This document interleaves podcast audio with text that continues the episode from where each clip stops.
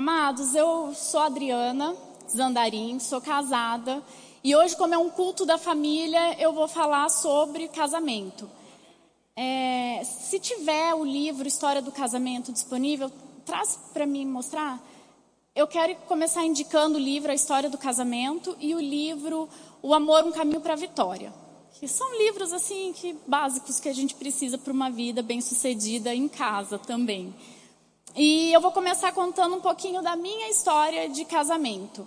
Sabe, eu não vou falar algo para dar embasamento para vocês fazerem errado. Eu vou contar a minha experiência e que sirva de lição para a gente fazer o que é certo, tá bom? É, nós somos casados há quase seis anos agora. Em outubro a gente comemora seis anos de casado. Acho que é uma boa data para ganhar presente. Que fica a dica a quem possa interessar. Voltando. Estava lá tomando água para dar uma enrolada, mas. Nós somos casados. Eu sou casada com o Felipe, que estava tocando aqui, quem não sabe. Nós somos casados há quase seis anos. Mas antes da gente casar, nós já éramos casados, porque nós moramos junto por três anos. E nós fomos morar junto de uma forma muito aleatória. Eu morava sozinha, o Felipe terminou a faculdade e não sabia o que fazer da vida, foi trabalhar em outra cidade, não deu certo, retornou. Quando ele retornou, tivemos a brilhante ideia. Não, vamos. Tivemos a brilhante ideia. Não, vamos morar junto. Que você já, já tem casa, já está fácil. E vamos morar junto, que vai dar tudo certo. Não deu certo. É, toda sorte de desgraça, briga, desavença nós tivemos nesse período. Foi assim, o primeiro um ano e meio foi desafiador de todos os sentidos. Nós tivemos muitas desavenças, brigas, porque da mesma forma que nós fomos morar junto de forma aleatória, a gente não sabia o que estava fazendo. Sabe, nós não nos preparamos, nós não tínhamos um, não pensávamos num futuro. Era assim, duas pessoas dividindo casa. E sabe que isso não dá certo. Até que chegou um ponto que nós terminamos. E aí, como nós morávamos sozinhos, não tinha para onde correr, eu morei no quarto e ele morou no outro quarto. Assim, uns sete a dez dias nós ficamos separados dentro da mesma casa. E aí nós nos reconciliamos. E quando nós nos reconciliamos, é, o Felipe me pediu em casamento. Ele me pediu em casamento. Sempre gosto de frisar essa parte. O Felipe me pediu em casamento. Não veio parar aqui sozinho. Porque às vezes esquece, né? Às vezes esquece. que ele que é o responsável. E aí, quando ele me pediu em casamento, eu lembro que a conversa. Aí nós sentamos para conversar depois disso e definir o que, que nós íamos fazer da nossa vida. E aí, quando nós fomos conversar, eu lembro que ele falou para mim assim: nós precisamos definir o que nós somos. Nós precisamos casar porque nós precisamos é, fazer um, uma aliança, um contrato. Nós precisamos é, ser alguma coisa, porque até agora o nosso relacionamento está sem rumo e nós precisamos pôr um rumo e nós precisamos nos organizar. E aí foi mais um ano e meio de organização para esse grande dia. E aí nós, nesse, durante um ano e meio, continuamos morando junto. Até que chegou o grande dia. A expectativa para o casamento foi grande. Eu pensava assim, nossa, vou casar e vai mudar a minha vida.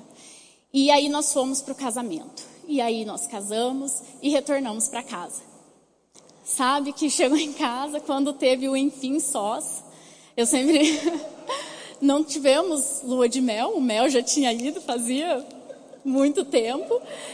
E aí, quando nós retornamos para casa, no Enfim Sós, nós casamos num sábado, domingo foi de festa, segunda-feira era feriado, ainda tinha parente em casa, segunda noite, um olhou para o outro, Enfim Sós. E aí? O que, que mudou? Mudou nada. Mudou nada. Nós fomos para o casamento no nosso carro, Quer dizer, ele me levou no salão de tarde e eu fui com outra pessoa até o casamento. Ele foi com o nosso carro, que a gente já tinha adquirido junto. Nós voltamos para nossa casa, que nós já tínhamos mobiliado e arrumado da forma como a gente queria junto. Voltamos a dormir na nossa cama, que a gente já dormia fazia três anos. Voltou para a nossa rotina, voltou para o mesmo jeito que estava. Então, assim, não houve. Eu confesso para vocês que foi meio frustrante naquele dia, que eu falei, meu Deus, a gente foi, a gente casou, eu achei que ia resolver todos os problemas, e nós estamos aqui da mesma forma. Mas quem sabe que quando você planta uma semente, ela não brota e não dá fruto no mesmo dia? E depois de um tempo, nós começamos a viver os frutos dessa decisão que nós tomamos. De imediato não houve mudança nenhuma. Só gastamos um carro. Mas não, fora isso, não houve mudança no nosso relacionamento. Mas depois, com o tempo, nós começamos a viver essa mudança, porque mudou a nossa consciência em relação ao outro, mudou como nós nos víamos, como nós lutávamos pelo nosso casamento, mudou a nossa visão de compromisso e mudou o que, que nós desejávamos para o nosso futuro. Depois de um tempo, nós começamos a, a brigar para se defender, a estar tá junto, a não querer se separar, a querer fazer as coisas, a pensar num futuro juntos. Sabe que hoje em dia a gente vê que essa aliança matrimonial, ela vem perdendo força. Talvez por falta de entendimento, talvez por facilidade em separação. Hoje em dia é muito fácil você ir lá no cartório, não quer mais separa. Mas sabe que pela Bíblia, a aliança, ela envolve uma promessa, um compromisso, fidelidade e lealdade constante até a morte. Não é algo que é para ser dissolvido, não é algo que é para ser acabado ou separado, mas é algo que é para ser até a morte. E aí, quando Deus faz uma aliança com o homem, ele faz um memorial para que essa aliança seja sempre lembrada. No caso de Noé, o memorial é o arco-íris. Quando Deus fez uma aliança com Noé, ele fez o arco-íris e toda vez que chove tem um arco-íris. No caso de Abraão, a aliança é a circuncisão. A, o memorial dessa aliança é a circuncisão. E a nova aliança é a Santa Ceia. Quando toda vez que a gente ceia aqui na igreja, nós estamos relembrando o que Jesus fez na cruz para a gente. E no casamento, o que simboliza essa união, essa aliança, é a aliança, o anel de compromisso, e também tem a, a, a esposa pegar o nome do marido. Essas alianças memoriais do casamento, elas não estão na Bíblia. Não é algo bíblico que você vai lá procurar e falar, nossa, Adriana mandou eu pegar o nome do meu marido. Não, não está lá. É cultural. É uma forma que tem da sociedade de olhar para a pessoa e saber que ela é casada, de saber que ela faz parte daquela família. E eu estava, nesses tempos, é, nós precisamos passar por uma consulta médica, e o médico falou assim, Felipe, é, como que é teu sobrenome para eu fazer tua receita? Aí eles Andarim, daí ele fez a receita do Felipe. Aí ele falou, e Adriana, como que é teu sobrenome para eu fazer a receita? Eu falei, Zandarim. Ele, oi?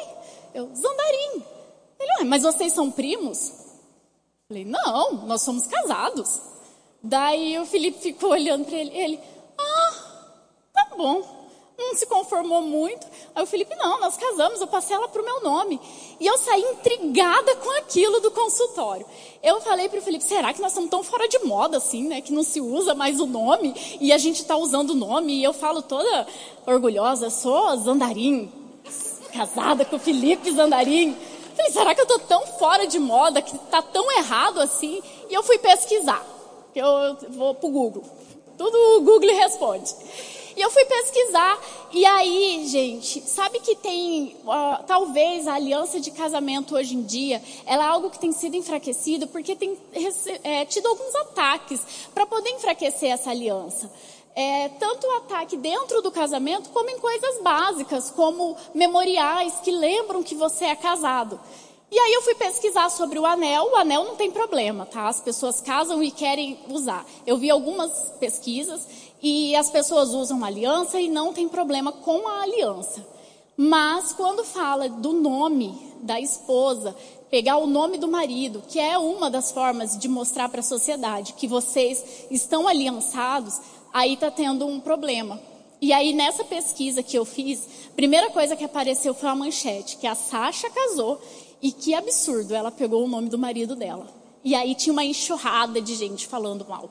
Eu falei, não é possível isso. E como eu gosto muito de estudo científico, eu fui procurar algum estudo. E eu achei um estudo de um professor universitário do Reino Unido. Ele estuda a vida familiar, professor Simon. E ele fez um estudo em 2016 para avaliar a adoção do sobrenome do homem. E aí ele começa o estudo falando assim: É surpreendente tantas mulheres adotarem o nome do homem, já que isso vem de uma história patriarcal, da ideia de que uma mulher com casamento passou a ser bem do homem. E aí ele continua o estudo, e aí no estudo ele fala que nos Estados Unidos, cerca de 70% das mulheres pegam o sobrenome do homem. Na Grã-Bretanha, cerca de 90% das mulheres, e que esse número já é mais baixo do que da geração passada. E, e aí ele vai falando, descrevendo, e dentre os motivos que essas mulheres pegam o nome do marido, é para ter o mesmo nome, porque isso simboliza um compromisso entre o casal. E é como se unisse o casal e os filhos em uma só coisa. Ou por tradição, cultura, por ser convencional. Outros até alegam que eles pegam o nome que é para transmitir o legado da família. E aí eu acho que esse pesquisador ele não se conformou, porque ele encerra o, o estudo falando assim, que esse hábito é muito perigoso, quer seja por tradição ou conveniência. Isso perpetua a ideia de que o marido tem autoridade, reproduzindo a tradição de que o homem é o chefe da família. Sabe, irmãos, parece uma coisa meio boba. E, nossa, é só um nome. Não importa, você não precisa pegar o nome do seu marido. Mas o que importa é a sua disposição do coração. O que, que você está querendo passar com essa ideia? Você está querendo dizer que ele não é o chefe da casa? Mas a gente precisa seguir o que a Bíblia diz. E nós precisamos resgatar a visão de compromisso bíblica. O que a Bíblia diz não é a visão de compromisso do mundo, é a visão de compromisso diante da palavra de Deus. Vamos começar lendo lá em Eclesiastes 4, 9 a 12.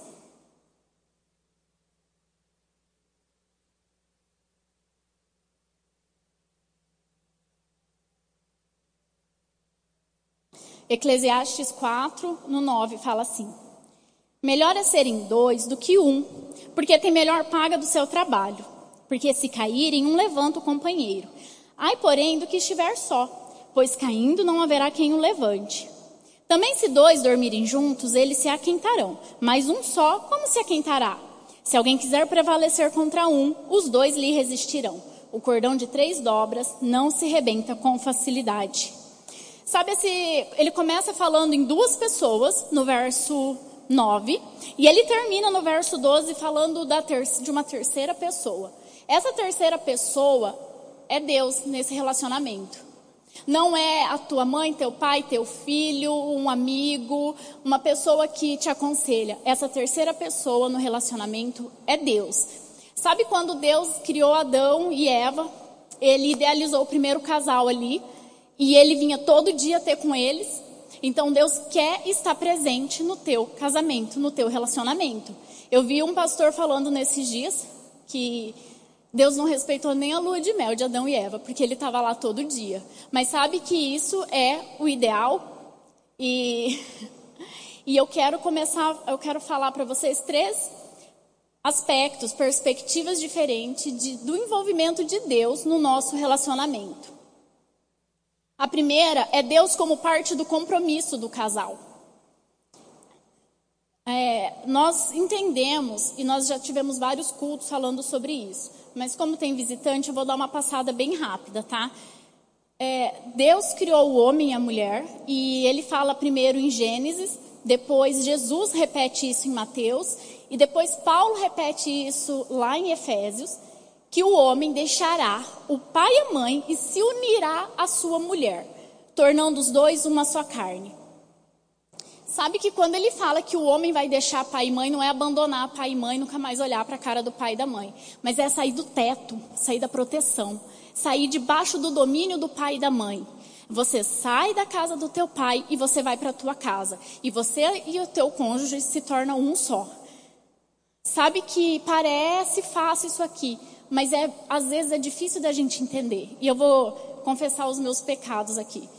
Teve um tempo que meus pais se separaram e eu é, acabei assumindo a casa porque a minha mãe teve alguns problemas de saúde, ela não estava em condição e a Isis já tinha saído de casa e eu tinha uma irmã pequena, mais nova, né? Pequena não, adolescente. E eu assumi a responsabilidade da minha casa por alguns anos. Da casa da minha mãe, perdão, ó. Tá vendo a dificuldade? E eu assumi a responsabilidade e eu tinha que resolver tudo. E aí, um certo dia, eu saí da casa da minha mãe, mas eu tive dificuldade de entender que eu não podia mais dar pitaco na casa dela. Às vezes eu ia lá e eu queria falar: Você está errada, mãe, como que você está fazendo isso? Eu tive essa dificuldade. E isso não é algo que aconteceu há milhões de anos atrás. Há pouco tempo atrás eu ainda fazia isso. E aí foi quando caiu a ficha de que eu não podia mais me intrometer. Ali não é meu lar. Eu tinha que sair debaixo disso. E às vezes minha mãe, mãe, me perdoa, sei que você vai assistir. Às vezes minha mãe está até chateada comigo porque eu tive que cortar. Eu tive que cortar esse tipo de relacionamento porque eu estava invadindo, a, passando a linha, ultrapassando o limite do que um filho pode na casa dos pais. Porque eu tanto tempo eu cuidei, eu controlei, eu que fiz as coisas, eu achava que eu ainda podia ir lá e fazer. Mas sabe que é isso? Deixar pai e mãe é deixar isso. Não é, é, negar ajudar, mas é não se intrometer, gente. Não vai lá, você não está pedindo a tua opinião, você não vai lá dar. Amém? E da mesma forma o pai com o filho.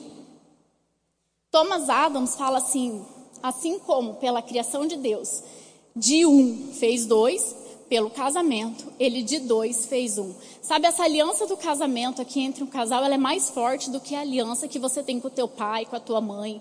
Porque de dois vocês se tornam uma só carne. Essa ligação é mais forte, mais poderosa do que a ligação que você pode ter com teu filho, com teu pai, com qualquer outra pessoa. Lá em Malaquias 2:14 fala assim: "E perguntais por quê? Porque o Senhor foi testemunha da aliança entre ti e a mulher da tua mocidade, com a qual tu foste desleal, sendo ela a tua companheira e a mulher da tua aliança." Fala ali, ó. O Senhor foi testemunha da aliança entre ti e a mulher da tua mocidade. Quando você se aliancia com um homem, com um cônjuge, desculpa, eu falo homem porque eu sou mulher, né? Mas com ou, ou com a tua esposa, Deus é testemunha. Deus está presente. Ele é testemunha dessa aliança que vocês fizeram. Às vezes a gente até pensa que é só é, aliança, mas não. Quando você tem relação sexual com o teu cônjuge, com o teu parceiro, ali você está selando a sua aliança. E em Provérbios 2,16, ele fala assim: Para te livrar da mulher adúltera, da estrangeira, que lisonjeia com palavras, a qual deixa o amigo da sua mocidade e se esquece da aliança do seu Deus.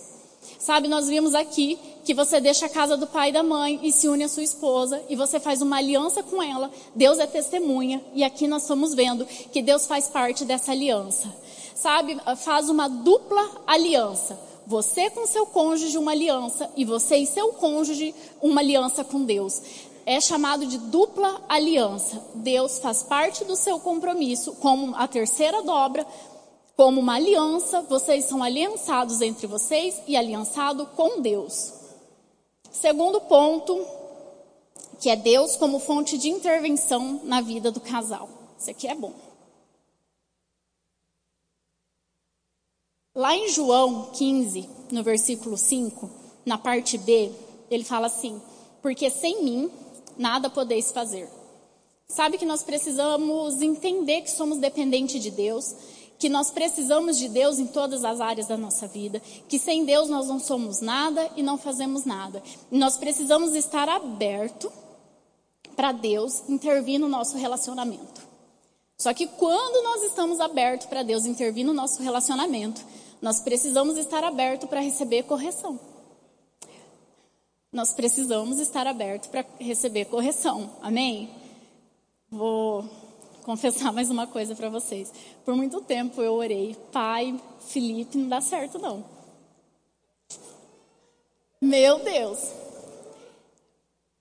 Eu queria que ele fosse assim, eu queria que ele fosse não sei o quê, eu queria que ele fizesse isso, eu queria que ele fizesse aquilo, eu queria que ele me tratasse de tal, de tal jeito. E a resposta de Deus foi sempre a mesma. E você? Você? Como que você está tratando? Como que você está fazendo? Mas eu não escutava. Aí chegou um dia, eu estava muito estressada. Falei, meu Deus, por que isso? Por que, que ele age assim comigo? Eu não sou tua filha amada? Você não é meu pai que cuida de mim? Você não, não me ama? Você não faz o que é bom para mim? Você não faz tudo para mim? O teu jugo não é leve? Onde já se viu e eu tá passando por isso? E aí Deus fala conforme você sabe ouvir. E aí, sabe o que Deus falou para mim? Sim, eu sou teu pai, eu te amo, eu quero o teu bem. E o Felipe também. Eu não vou fazer nada por você que eu preciso oprimir, denigrir ele. Não é assim que funciona. Não é porque eu te amo e que eu quero o teu bem que eu vou fazer ele mudar, sendo que você está sendo uma egoísta. Porque você querer uma mudança, que a pessoa mude para te agradar, para fazer do teu jeito, para fazer como você quer, isso é egoísmo. Isso você está pensando só em você. Você não está pensando no bem do teu relacionamento. Você não está pensando no bem do teu marido. Você não está pensando na necessidade do casal e nem no que a Bíblia diz.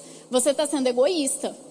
E sabe que Deus não age assim. Deus não é imparcial. Ele não te ama mais do que ele ama o teu cônjuge. E ele não vai fazer teu cônjuge mudar só para se adequar ao que você quer. Então, Deus, como uma fonte de intervenção, esteja aberto para aceitar correção. Mude, escute o que Deus está falando para você, porque eu tenho certeza que isso vai ser bênção na sua vida. Amém? E a terceira forma que de Deus como um envolvimento na união matrimonial é Deus como um modelo de referência para o casal. Em Efésios 5, 1, é, fala assim: Sede, pois, imitadores de Deus como filhos amados. Ele é o nosso padrão que nós devemos nos espelhar. E lá em Romanos 8, 29, fala: Porquanto ao que, aos que de antemão conheceu, também os predestinou, que quer dizer destinados de antemão, para serem conformes à imagem de seu filho a fim de que ele seja o primogênito entre muitos irmãos. Jesus Cristo é o nosso referencial de conduta e para isso nós precisamos andar como ele andou. Pensa bem em dois, duas pessoas andando no fruto do Espírito. Vocês lembram, né? Quais são os frutos do Espírito? Nós temos até uma musiquinha, depois eu passo para vocês qual é a musiquinha do departamento infantil. Pensa dois casais andando no fruto do Espírito, os dois. Você acha que vai ter briga? Você acha que vai ser difícil deles se entenderem? Você acha que vai ser complicada essa relação? Não vai. Vai ser tranquilo e vai ser fácil. Porque os dois estão andando no fruto do Espírito. Eu vi um exemplo de um pastor que eu também achei muito legal. Porque ele fala assim: que quando duas coisas forçosamente tentam parecer a terceira, né, elas se tentam parecer com a terceira pessoa, forçosamente elas vão se parecer entre elas. E quanto mais elas se parecem entre elas, mais próximas elas estão. Lembra daquele exemplo que sempre tem da pirâmide? Que Deus está no topo e, e o casal está embaixo. E conforme eles vão se aproximando de Deus, vão se chegando a Deus, eles vão se aproximando no topo. É mais ou menos isso. Quanto mais próximo de Deus nós estamos, mais próximo nós vamos estar do nosso, do nosso parceiro, do nosso cônjuge. E aí, como modelo de referência, nós precisamos fazer algumas coisas conforme Jesus fazia. Amar é uma da, dos caráteres. Eu vou trazer três caráteres só de, de Deus. Andar em amor é primordial, por isso que indica esse livro. Amor, um caminho para a vitória. Nós precisamos aprender a andar em amor, nós precisamos aprender a fazer, é, é, a andar nesse amor sacrificial que, ele, que Jesus andou. Sabe que quando a, a gente, quando eu leio esse livro aqui, lá de vez em quando eu preciso ler ele. Eu já li ele inteiro. E sabe, toda vez que acontece algum problema, que eu tenho alguma desavença, eu vou lá e pego o livro e leio. Lê só o primeiro capítulo, pelo menos, que já me trata muita coisa. Se quando eu posso, eu leio inteiro, mas se, só o primeiro capítulo já é assim, chibatado nas costas o tempo todo e correção mesmo. E isso é bom, sabe, gente? Não vamos amar a correção. Correção é boa. Nós precisamos ceder. A palavra fala que se bateu numa face, dá outra, que se pedir para andar uma milha, anda duas. Nós precisamos aprender a ceder. Às vezes a gente fica brigando para ver quem tem a razão. E nem sempre é interessante ter a razão. Dá o braço a torcer, conversa, resolve o problema. Não vamos ficar de intriga. E a terceira forma de usar, ser modelo, ser, usar Deus como referência é no perdão perdoar como Deus perdoa. Até tomar uma água. Sabe que Deus, Ele não perdoa como nós perdoamos. Às vezes nós esperamos a pessoa mudar, se arrepender para perdoar. Eu só vou perdoar quando ela fizer o que for certo. Não é assim o perdão. Quando você faz isso, você está falando para a pessoa, passando a, a, você está falando para a pessoa, você está deixando a pessoa condenada e você está falando para a pessoa que deixa ela desesperançada, deixa ela impotente. Você está passando a imagem assim: eu não confio em você. Eu vou esperar você mudar e aí só então você é digno de receber o meu perdão, porque afinal de contas eu sou perfeita. Né? Deus me fez assim. Então eu não, não vou me rebaixar, te perdoar. Mas não foi assim que Deus perdoou o homem. O homem ele fez um pecado contra Deus sem perdão. E o que, que Deus fez? Mandou o filho dele morrer numa cruz para perdoar os nossos pecados sem a gente fazer nada. Nós não fizemos nada para merecer o perdão de Deus, mas ele nos perdoou. Ele nos perdoou num voto de confiança. Eu te perdoo e eu confio que você vai se arrepender e que você vai mudar e que você vai fazer o que for certo. E é assim que nós devemos perdoar. Eu te perdoo porque eu confio em você. Eu confio que você vai mudar e que você vai ficar varão de Deus perfeito. Mas Adriana, se eu fizer isso, ele vai fazer de novo. E aí? Perdoa de novo. A Bíblia não diz Jesus não ensinou para os discípulos que eles tinham que perdoar 70 vezes 7? No mesmo dia, a mesma coisa? Perdoa de novo, e de novo, e de novo, e de novo, até você constranger ele a mudar. Porque uma hora ele vai mudar. Ou que seja por constrangimento, ou que seja porque Deus tratou com ele, ou por. Mas ele vai mudar.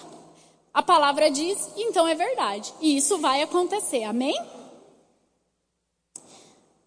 Agora, eu quero ler com vocês em Josué 9, porque agora nós vamos ver como que Deus vê essa aliança. Como que Deus vê essa aliança quando você faz uma aliança com uma pessoa.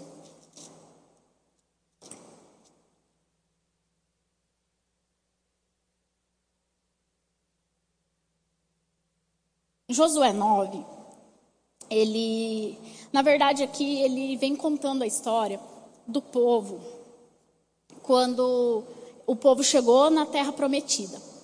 E Deus falou assim para o povo: é, vocês vão possuir essa terra, vão eliminar o povo que tem lá nessa terra. Se eu não me engano, em Deuteronômio 7, 7 que ele fala isso, para não se aliançar com é, meus. Estão concordando aqui, é 7. Lá em Deuteronômio 7, ele fala para o povo de Israel: não se alianciem com ninguém dessa terra. Elimina todo mundo e toma posse dessa terra que eu dei para vocês. E aqui nós temos a batalha de Josué. Josué vem vindo com, com o exército de Israel e ele está eliminando o povo da terra. E ele vai indo por povos em povos, eliminando todo mundo. E aí vamos ler lá 9, vamos ler o Josué capítulo 9, versículo 3. Os moradores de Gibeão, porém, ouvindo o que Josué fizera com Jericó e com Ai, usaram de estratagema E foram e se fingiram embaixadores, e levaram sacos velhos sobre os seus jumentos, e odres de vinho velhos, rotos, consertados, e nos pés sandálias velhas e remendadas, e roupas velhas sobre si. E todo o pão que traziam para o caminho era seco e bolorento. Foram ter com Josué ao arraial de Gilgal e lhe disseram a ele e aos homens de Israel: Chegamos de uma terra distante. Fazei, pois, agora aliança conosco. E aqui, daí continua Josué conversando com eles, se eles eram mesmo de longe, e eles falam que eram. E aí vamos lá para o verso 14. Então os israelitas tomaram da provisão e não pediram conselho ao Senhor. Então os israelitas não pediram conselho ao Senhor. Josué concedeu-lhes paz e fez com eles a aliança de lhes conservar a vida. E os príncipes da congregação lhes prestaram juramento. Ao cabo de três dias, depois de terem feito a aliança com eles, ouviram que eram seus vizinhos e que moravam no meio deles. Sabe? Deus falou para não se aliançar com o povo, com esse povo. Eles mentiram para Josué, mentiram para o povo de Israel. Falaram que não era de lá e eles eram de lá. E aí Josué não pediu opinião de Deus, ele não consultou a Deus e se aliançou com esse povo. Ele não, não não orou, não perguntou, não, não desconfiou. Simplesmente ele foi lá e fez a aliança.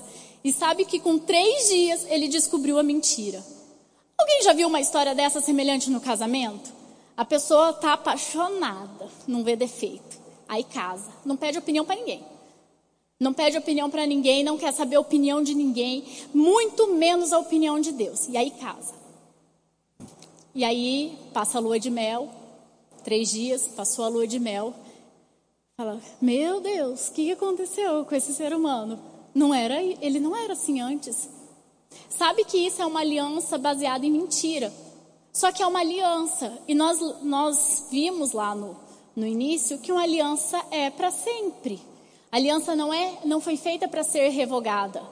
E Josué caiu nessa armadilha dos gibeonitas e fez essa aliança com eles, de preservar a vida deles. Vamos continuar lá no capítulo 10, no verso 6.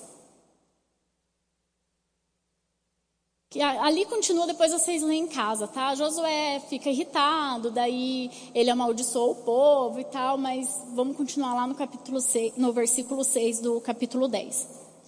Os homens de Gibeão mandaram dizer a Josué no, no arraial de Gilgal: não retire as tuas mãos dos teus servos. Sobe apressadamente a nós e livra-nos e ajuda-nos, pois todos os reis dos amorreus que habitam nas montanhas se ajuntaram contra nós.